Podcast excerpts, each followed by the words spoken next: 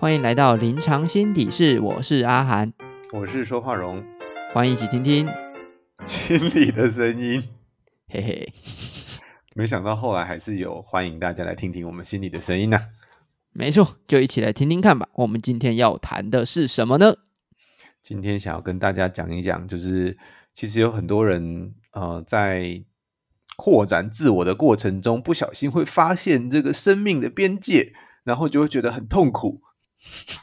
哇塞，这是什么？今天要开始走入那个灵异恐怖故事了，是不是？呃，就是接到那个世界的边缘。好了，不是，是要跟大家来谈谈说，其实小时候大家都会有犯错或是被骂的经验吧。嗯，OK，那我们今天可能要谈的一点，有一点点小小严肃的话题，我觉得，呃，可能就跟我们题目一样，我们就叫它叫做呃呃不小心犯错的少年好了。这是不是一个好的故事标题？我觉得非常的童话哎。不过你为什么会觉得是少年少女会犯错吧？对啊，少女会犯错，但是因为我们这边就是，毕竟我们是少年的属性，对我们是 没错，我们是少年，我没有办法代表少女说话。好好好，其实我觉得我们刚刚在前面有先聊一下，大家会发现其实蛮共通的，就是在那种国中小的时候，都会有一个很突然的，然后。被狠狠的指责的感觉，嗯，哎，阿荣，你以前是好孩子吗？我一直都是好孩子啊，蛮听话的。然后，对啊，因为我觉得我爸妈算蛮严格的。除了蛮听话的之外，你要怎么说你是一个好孩子？就成绩很好啊，小时候永远都是前三名这样。哇塞，学霸！对，国小学霸。然后也就是好像放学就会去打球，虽然打得很烂，然后也不会出什么差错这样。然后对，就好像觉得这个世界就是这么的简单这样，然后也不会有人说我做的不好。然后如果真的要参加什么比赛，好像都会拿一点点小小的名次这样。哦，所以你是那种从小就是那种品学兼优的小朋友吗？对，就好像对啊，这个世界好像就是。我觉得很厉害的这种感觉，哇哦，好厉害哦！那我觉得我可能正好跟你有点，有一点点不太一样哎。怎么说？是怎样？呃，我一直有个很特别的状况，就是我妈小时候曾经 跟我说过，我觉得蛮好笑的。我妈曾经小时候跟我说过，就是因为我其实是一个非常乖巧、非常听话的小孩子，就是小的时候啦。当然现在已经不一定了，已经长大了。但是我小的时候就非常的听话，然后甚至。我妈就是就是觉得说，哦，这个怎么会有这么乖巧的孩子？然后就会跟我说什么，她出生的时候有去跟祝生娘娘就是求说，希望有一个听话的孩子这样。但是我有一个，就是我小的时候，就是我一直没有办法，嗯，就是我是一个非常容易放弃的孩子，然后没有办法付出努力的孩子。然后虽然我可能会有一点小聪明，但是我觉得常常就是半途而废啊，或者是。辣东辣西的啊，常常就是 就是有很多，比如说拖时间啊、偷懒啊，或者是不想要努力的那种状态。所以我妈就是常常说：“哦，我那时候哈去求助生娘娘哈，希望给我一个乖孩子，但就是忘记说要一个聪明的孩子啊。”对，所以其实受伤，我的天哪！但现在想起来觉得蛮好笑的。对，然后就是我妈就跟我说：“啊。”就是你是一个很好很乖的孩子，那就希望你可以多聪明一点，多努力一点点这样子。所以跟你还是有一点点差异啊。就是每个妈妈应该都会希望自己的孩子是十项全能吧？嗯，对不对？对啊，对啊。那你既然是一个乖孩子，你应该就没有那种被骂的经验吧？很少哎，就通常品学兼优。对，就是好像也会自己就会。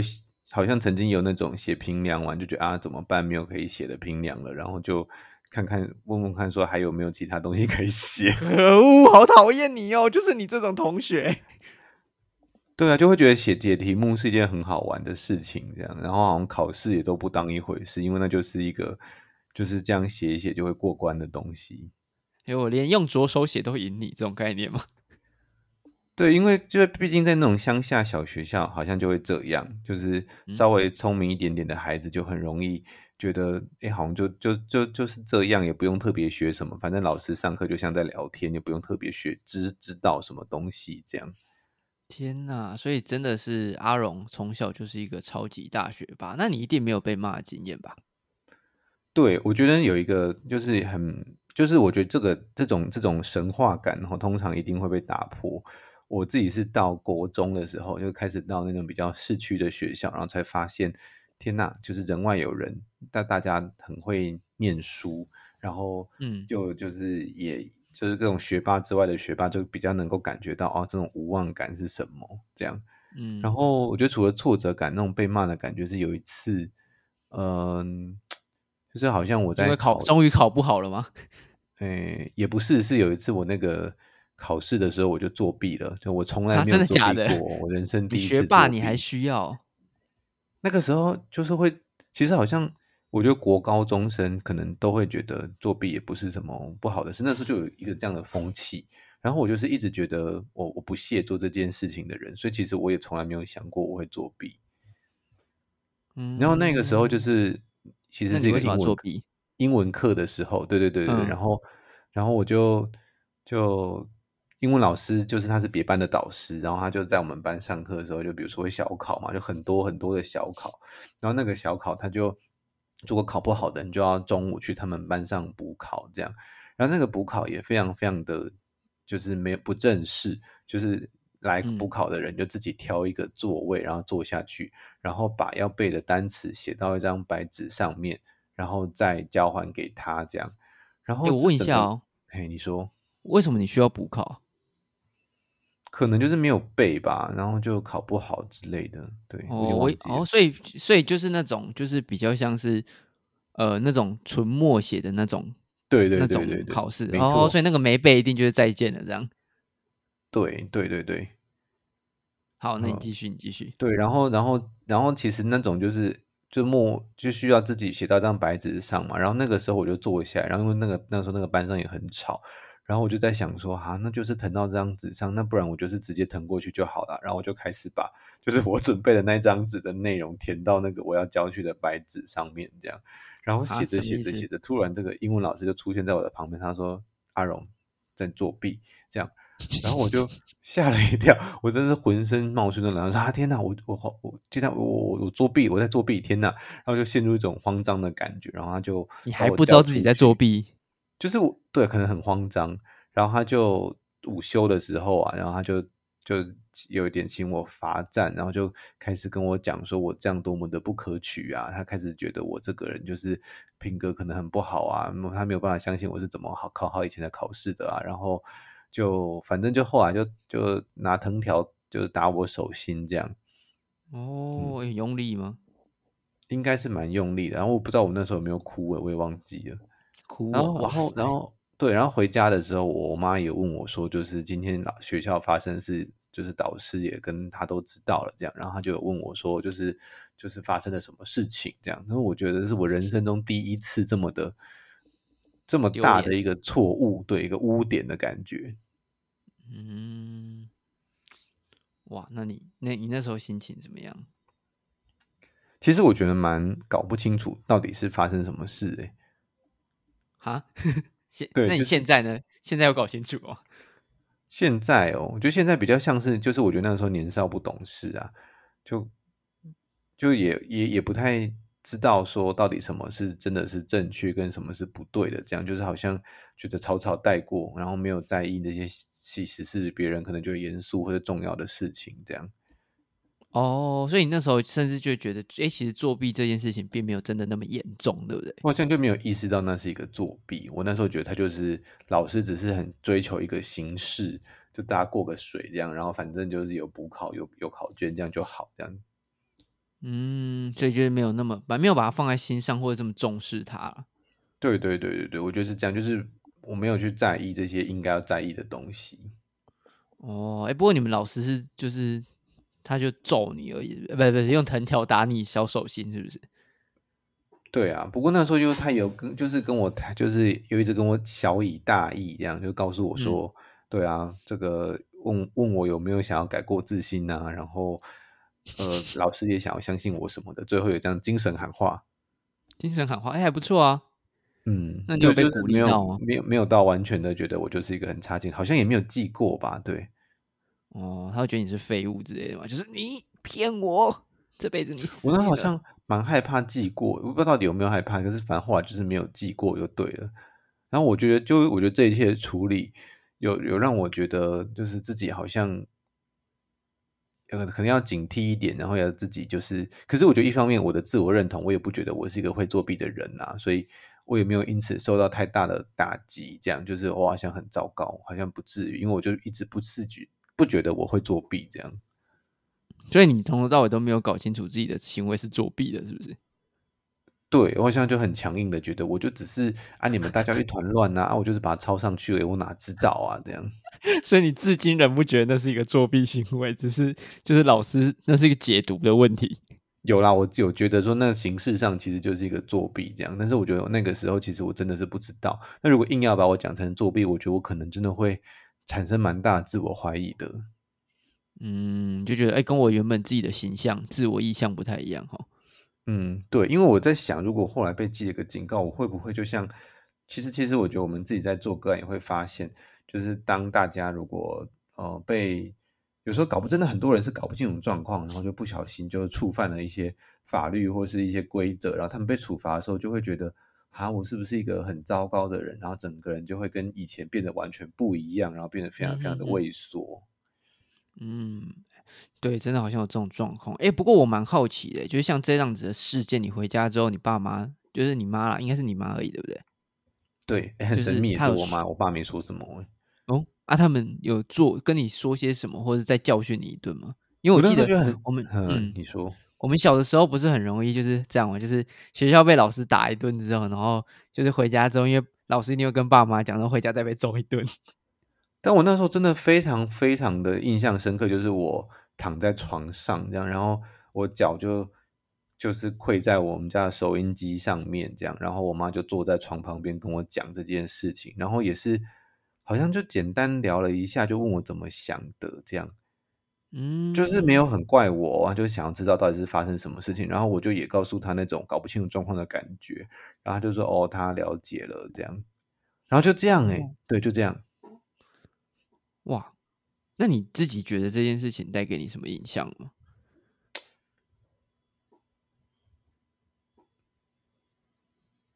我不知道哎、就是我觉得好好，就有有一种好像被止血的感觉，因为我觉得这个其实也算是自己好像做了一件不好不对的事情，但他们就没有一直重复的提起，所以没有让我一直觉得我是一个坏蛋，或者我是一个很邪恶的人。他们好像还是能够相信我真的是不小心的，然后真的不是故意的这样，所以我会觉得有种被拯救的感觉。哎、其实还不错哎、对啊，你有这方面的经验吗？有啊，出来听听。但其实我觉得那个感觉比较不一样。好，我们就是互揭疮疤，哎，这算是互揭，这是自揭疮疤。反正你讲一个，我换我讲一个，这样。就是如果是讲那种小时候被处罚的经验的话，因为我刚刚有说，就是我小小时候就是一个非常乖的孩子嘛，所以其实我的人设应该要是没有到品学兼优，但应该就是乖孩子，所以应该是不会犯错，不会，嗯、不太会去就是惹事的那种孩子。嗯那因为我小的时候就是参参加了特殊才艺班，对，然后那个特殊才艺班就是就是他会需要有一种团练的时间，对，那那个团练的时间，因为会需要出去比赛啊什么的，但是每次比赛其实是有限定人数的，所以就是有一些就是呃才艺不精的孩子们就会被就是排除在团体之外，然后很不巧的，我就是那个对我就是那个才艺不精的孩子。很悲伤。对对，没错，更悲伤。我就是那个才艺不精的孩子。那总之呢，就是我们那个时候大概国小五六年级吧，我有点不是很确定，有点忘记了。那就是我们就自己有两到三个，就是那种才艺不精团，不是才艺不精团啊，就是就是全部的小朋友都会聚集起来团练，但是剩下的人就是因为没有办法参加比赛，所以就是你必须在外面自己，就是老师的名义是说，就是你得自己再找一个空间去，他会给你一个教室，让你去自行精进能力，然后嗯就是你某一天的时候。如果你说不定就是能力够好的时候，你就可以再回到那个团体之中，然后把其他人抓出来，有点像抓交替这种感觉啊。哦，对，因为人数一定是确定的，所以就是你就是其他人就就是你们几个就是呃就是那个叫什么，就是外放团团淘汰团，就是你们就自己在教室练。但是我觉得那时候五六年级啊，我还记得就是包括我在内，大概是三个小男生。对，那我也觉得说哦，就是其实现在回头去看，就想说，其实当时我觉得学校处理方式。这样听起来像推卸责任，但其实我真的真心的想要这样说，我就觉得当时学校老师的处理方式可能也不是真的那么好。他就是开了一间教室给我们，然后那间教室是没有任何其他大人在附近的，就是甚至也没有其他的人。他就是在一个就是一栋大楼里，因为我们那个学校就是是也不是大楼诶，大概就是六七层楼嘛，对对，有电梯的这样，对，然后就是。就是那附近是没有其他人的，然后他就把你丢在那个空间里面，让你们自己去自行精精进你的才艺，这样对。但是小男生，哈会吗？听起来怪怪的，对。但总之你就知道，那种五六年级的小男生，然后才三个人，然后完全没人管。其实我现在怎么想都觉得，就是不要不要闹出事就好了。你还想要你还想要精进才艺，太奇怪了吧？就是还没有老师在旁边督促你，然后就等于是，我觉得根本就像另外一个放假时间一样，就是嗯，想干嘛就干嘛，对，想干嘛就干嘛，根本没有人管你，我还要还要精进其艺，太奇怪了吧？哎，精进你的那个才艺，这样也太奇怪了吧？然后就是，总之那时候我们有一个孩子，我觉得他算是比较带头的，然后那个孩子，呃，我现在回头去看，因为我们现在是临床心理师嘛，所以。回头去看，我们会知道那个孩子可能他有一些特殊状况。我现在现在回头去看，我觉得他应该就是 ADHD 啦。对，那那时候他就是会带着我们，就是他那时候其实我觉得他是一个，就是要帮 ADHD 就是证明一下，就是 ADHD 上有一些状况，可能是冲动性不好啊、注意力不佳啊等等的，或者是能量过剩等等。但其实他们都还要讲你做什么错事，我一直在等，一直在等，对不对？就是要让你等嘞，慢慢来，不要那么急，好不好？那么急干什么？好好，我有点 ADHD，对，给我慢下来。好 好好，好，总之是这样的，就是那个小朋友，就是就是那个同学，我那个时候那个同学，其实我觉得他蛮大方的，就是他们真的是会很好心，而且没有心机的去对待别人，所以他那时候就是过年就会有很多那种零用钱，然后把它通通换成十块钱，然后他就会在要去那个被我就是要自己去那间教室之前，就是会带我们去贩卖机买牛奶，我还记得牛奶。为什么是牛奶？因为我觉得国小，我们国小非常的就是疯狂，就是想说就是为了健康的因素，所以我们的贩卖机里面只有水跟牛奶，也是觉得蛮吓的。但他就会就是花钱请我们喝牛奶，然后就是大家一起，也没有大家，就是三个人，就是开心的喝完牛奶之后，然后再一起去那个教室，然后可能就是就是会拖啊，然后就边聊天啊，然后边晃啊，然后再到那间教室去，然后几次之后，好像也变成一个 routine 的行为，就是一个蛮。规律就觉得啊，我们应该就是大家都先去团练了，那我们就先去买个牛奶再去教室，然后就是大概都会拖多拖个十几二十分钟来的，这就叫做翘课，这就是翘课没错。但是对当时的我们来说，其实并不是这样想的，就会觉得说，那没有人管我们啊，那就是没差吧，就是反正啊就买完牛奶再过去有差吗？那就是某一次就是。我们就在外面买牛奶，哎，这就是错事，你有听到了吧？不要急，这就是错事了，对不对？就是翘课这件事，去外面买牛奶这样。其实不是外面，就在学校里面，只是我们就是上课时间没有待在教室而已。但这就是翘课的一种。然后你们没有待在教室里，这样，然后就对啊，没错，牛奶，对，没错，我们就是去买牛奶，怎么样？老师开心了吧？感觉好好笑的一件事啊。对，没错，但是就是要偷偷呛一下老师，怎么样？不让我团练，我就出去买牛奶嘞。然后就要跟同学说：“你们羡慕吧？你们要团练，我们在外面玩嘞。”对，很屁。对，没错，现在还是一样屁。但就是呃，我就是那时候就跟他们去买牛奶，但是在某一次就是就被班导抓包。对，然后他就突然出现，然后他就很生气，然后他就。叫我们就是很生气的吼我们，然后就叫我们先去教室。然后后来就在团练结束之后，就是他把我们三个就叫到就是全班的面前，然后就是很生气的吼我们，然后就是用他那时候还不是用藤条，他自备了一支，我真的不知道那一支棍子怎么来，他棍子是金属素材的，好恐怖，有点像，对，有点像铝，然后也是细细长长的，对，然后就用那个很用力的。线。对，哎，我不觉不是天线哦，但是就是它的有点像魔法棒，就是哈利波特魔法棒，但是 可能是铝的素材吧，蛮奇怪的。对，总之他就用那个在大家面前打了我们三个，然后就是大声的吼我们，然后就很生气，然后就是就是气完之后，他就他而且他很表明的就在台上跟大家说，他真的非常生气，非常生气。然后他的生气是什么？其实我到现在都还得自己去猜想，因为他只说他非常生气而已，然后剩下就没有其他的。然后就是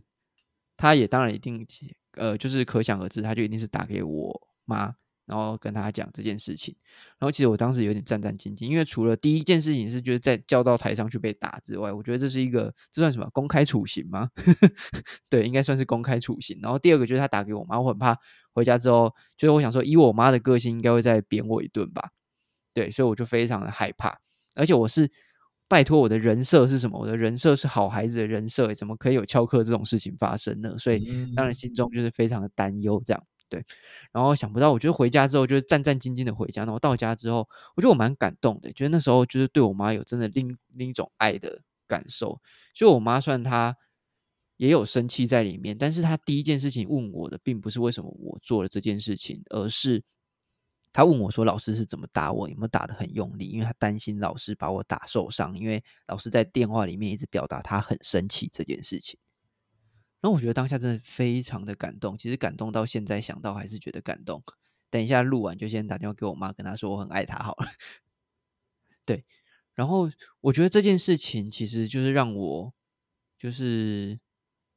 后来去回想，因为我觉得我当时其实真的不是故意要翘课，对我不是要翘课，而是因为三个同学在一起，我甚至会觉得说，哎，就是没有人管啊，那。没有人管我，就一定要待在那个很固定的空间嘛。嗯，所以就是我帮我妈贴了一个好妈妈的标签，我觉得真的非常的感动。但是我也同时就是在这件事情之后，就是我帮我们老师贴了一个坏老师的标签。嗯，对，我觉得对，还是在推卸责任，没错。但是我其实真的觉得，就是这个老师后来让我觉得回头去看，因为我们开始念书，然后甚至当了临床心理师，我们知道很多跟教育或者是带孩子，或者是呃，对谈的一些重要性或技巧之后，我就发现，哎，这个老师其实他当时在处理的完全不是在处理我们的问题行为，可能他在处理的是他的愤怒跟担忧而已。而且，甚至我会开始怀疑，他的担忧并不是担忧我们出事，而是担忧他自己出事。嗯，对，所以。我觉得很快速，也没有很快速啊。我觉得这个贴上坏老师的标签，可能还有包含一些，就是我们就是观察到他的一些，我觉得比较不是那么喜欢的行为，所以包含起来，我就觉得，我天哪，这个老师真的是好过分哦。但是其实我自己也是做错事的人，对不对？我觉得蛮，其实其实认真要讲做错，应该只能说客观的来说，这件事情违反规则吧。就是我觉得，我我觉得年少的时候很容易搞不清楚，或是把他们都看得很轻，就会不知道自己到底。就是我觉得，我觉得那是一个欲望扩张的过程，其实也不知道到底这个边界是什么，到底在哪里？对对，到底这个下课时间我真的是我应该待在教室里吗？还是还是我应该要我真的可以去外面买牛奶？我只要不踏出校园就好。嗯嗯嗯，在这个长长大过程中，其实我们也不知道。到底哪些是可以，跟哪些不行？当然，就是好像家长都会觉得我们应该要知道，可是，可是像像我们这样回忆起来，我就觉得根本就可能隐隐约约知道，但也不是很清楚。但是在那个突突然知道的过程，其实会，我就会感觉到一个很强大的那种不自在的感觉。对，哎，当你被抓到的那个时候，你是什么感觉啊？我觉得是很害怕、惊恐，哎，就是因为完全违反我的人设了，所以我觉得那是一种天崩地裂的感觉，就是真的觉得说啊，我不再是好孩子了吗？然后我觉得那个感觉是很恐怖的，因为就是坏孩子的标签对我来说是很陌生的。对，就是坏这个东西变成一个会翘课的人那样。对，好像坏这件事情不能贴在我的身上，现在可以吗？嗯。对，我觉得蛮有趣的，可能就是这种做错了事情的感觉，会让让不小心犯错的人感觉到说会会产生一个很强烈的自我质疑，就是到底要不要，用或是应该用个怎么样的角度去接去容纳这个做了错的事情或者做坏的事情的感觉，这样。嗯嗯，只要有个空间腾出来，让它也可以变成我们的一部分啊。嗯，这个当然是理想状态，可是我觉得很多的时候，会就会开始想说，哈，会不会其实我就是一个坏的人？就其实我不是我想的那么好，或者我把自己搞糟了这样。嗯，对啊，所以其实我觉得，呃，小孩子在面对这种状况的时候，特别是不小心犯，我们先不要讲是不是不小心啊，但是我我觉得应该大部分都是，就我们刚的前面的脉络，就是在搞不清楚的状况下做了这件事情嘛。我觉得大多数的情况是我们可能有知道一点点的规则，但是通常是被更大的那种吸引力给拉过去，所以就对就会觉得自己其实没有注意到，但是也可能是刻意忽略，但是就会觉得自己好像没有感觉到那个东西那么重要。嗯，对，嗯，所以我觉得这个过程之中就不单单只是靠处罚就可以让这件事情好像。放到小朋友的心心中，我觉得这也是我我们今天想要谈的一个重点啊。就是我刚刚不是提到说，为什么会帮这个老师贴上一个坏老师的标签吗？就是因为我会觉得，其实在这个过程之中，如果他在事后，比如说你的英文老师是不是有对你小以大意一下，对不对？嗯，但我还是觉得，我觉得我还是有经历那个过程，就是我还是觉得他是一个坏老师。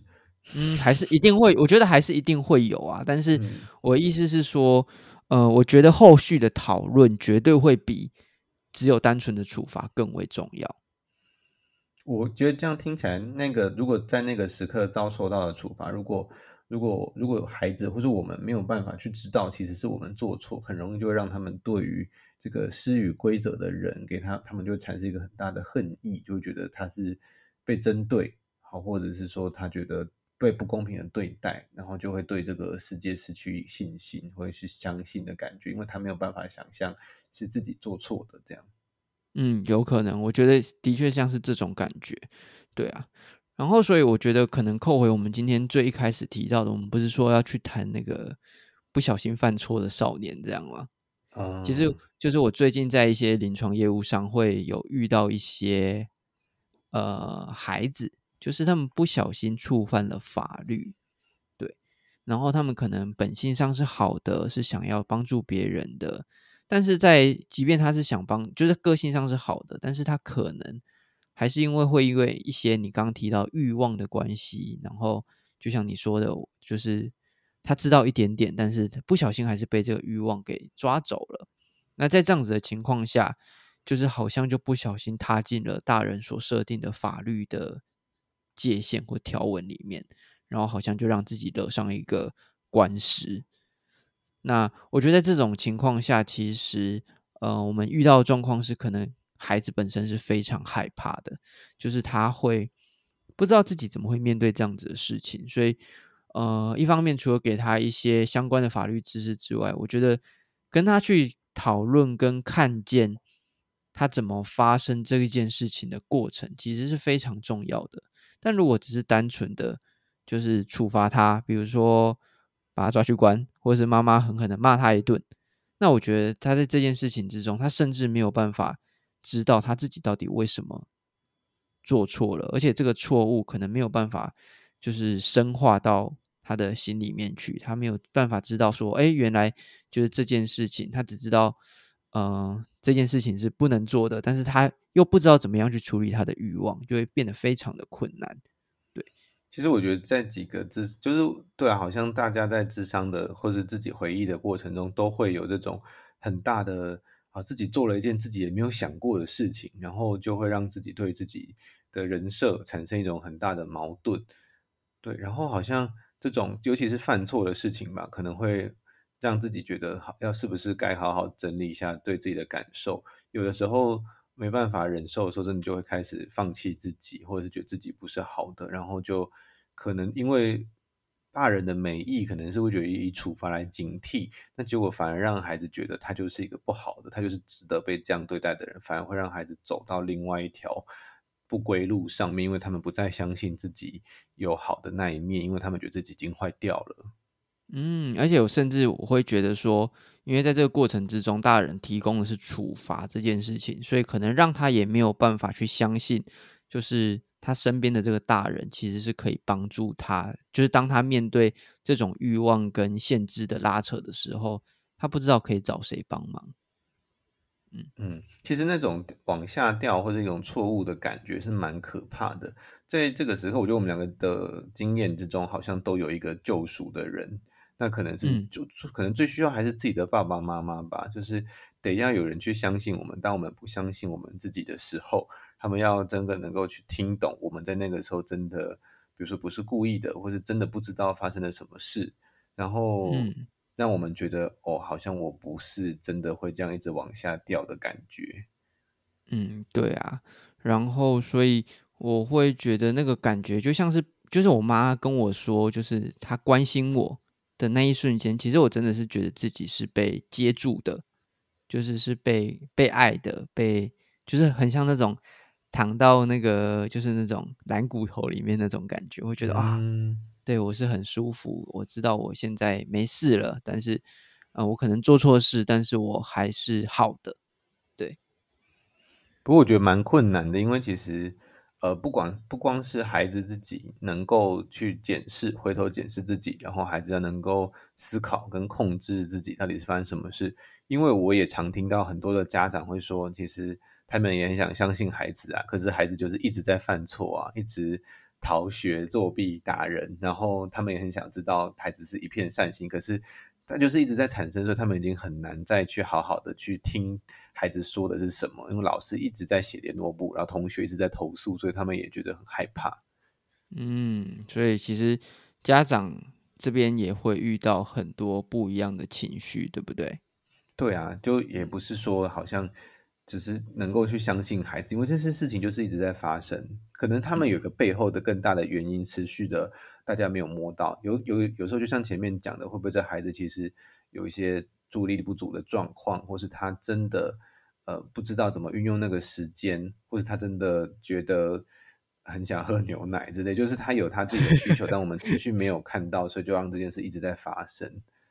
嗯，对啊，所以我觉得可能就是我们最终的目标。还是会需要先回到孩子的行为本身，就是他这个行为，他到底知不知道这个意义是什么，或者是他可能带来的后果是什么？那如果我大人可以先安顿好，可以用比较稳，因为我们大人其实应该是相对已经稳定多了嘛，对不对？我们比较能够去控制自己、调整自己。那如果大人能够很快速的调整好，然后并且先跟孩子来。讨论这些事情的发生经过的话，其实我会觉得那个对他们来说，可能在未来的成长上面是会更感到更安心，然后也知道怎么样去掌握自己的。OK，嗯，好，那我们就是会欢迎大家，就是如果可以的话，就在留言下面就是讲讲自己有没有一些过去被骂的经验，这样，然后也可以透过这些经验。来分享一下当时自己的心情是什么？嗯，好，我们就差不多到这里。嗯，感觉其实大家应该都有经历过这个，但是也很难去回想这种感觉。如果能借由这个诉说或是回忆，其实好像也可以更整理自己到底怎么了解自己的。嗯，没错，OK，所以希望就是大家也可以在留言的下面，就是告诉我们你的呃，如果你觉得已经可以来坦然面对这些事情的话，也可以跟我们分享一些小时候好像被接住的故事，或者是没有被接住的故事。这个不要好了，这个还是等你控制，就是等有勇气或者是已经决定好了、准备好了再来说这些事情好了。好。那我们今天差不多就到这边喽，哈，就也欢迎大家分享自己的故事。好，那就这样啦，拜拜。